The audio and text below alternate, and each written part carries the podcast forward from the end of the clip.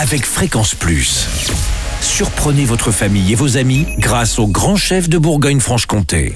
Cette semaine, je suis à la Chapelle Saint-Sauveur en Saône-et-Loire, où vous nous écoutez aussi sur l'appli Fréquence Plus et le site web fréquenceplus.radio.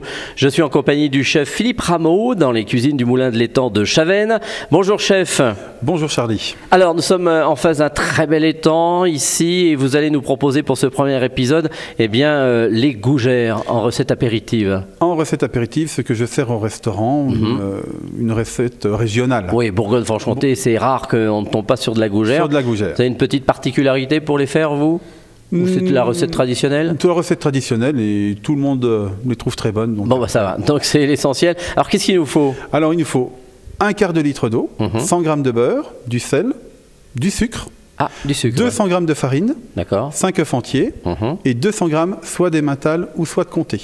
Ça, c'est au choix, mais on sera plutôt de- sur le comté. Ça va apporter peut-être plus de goût. Ça apporte plus de goût, mais c'est un fromage qui est un peu plus cher, donc en pensant à tout le monde, il faut Ah oui, aussi donc, essayer en cette de période- euh, croiser. Bon, alors ensuite, euh, Après, pour réaliser votre pâte à choux, vous faites bouillir votre eau avec votre beurre, votre sel, votre sucre. Mhm.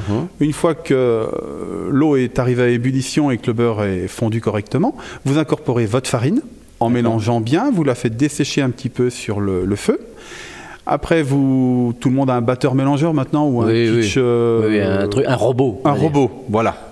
Et on met dans la cuve du robot, on incorpore les œufs, 5 œufs entiers, au fur et à mesure pour que la pâte euh, soit jolie et bien lisse. Mhm. Une fois que tout est incorporé en œuf, on incorpore le, soit les mentales, soit le comté ou moitié-moitié. Oui, ça peut le faire aussi. Ça apporte beaucoup moins de sel quand on met de l'emmental, que le comté est toujours un tout petit peu plus salé, donc c'est pour ça qu'on Ah oui, on peut d'accord. couper. Mhm. Et après, vous, votre pâte à choux est réalisée, vous la mettez dans une poche et vous couchez, on appelle ça coucher. Vous faites vos choux sur une plaque, vous les faites en quinconce pour que dans votre four, l'air circule entre chaque Ah oui. petite gougère. Ça, c'est la bonne ce astuce du chef. qui leur permet de gonfler correctement et uniformément et de prendre une jolie couleur. Et le sucre aide à prendre la couleur aussi. C'est pour ça qu'on met un tout petit peu de sucre pour les, les faire un petit peu plus dorés. on Oui, va dire. caramélisé pas trop non plus. Pas caramélisés, non, non, sinon dorés. après c'est cramé, c'est plus Ça- ça peut être caramélisé. bon. Eh ben, c'est terminé eh ben c'est très bien, merci chef. Merci euh, Philippe Rameau ici dans les cuisines du Moulin de l'étang de Chavennes. Nous retrouverons pour un deuxième épisode de la mousse d'écrevisse. Et d'ici là, chouchoutez vos papilles. Chaque semaine, découvrez les meilleures recettes des grands chefs de Bourgogne-Franche-Comté.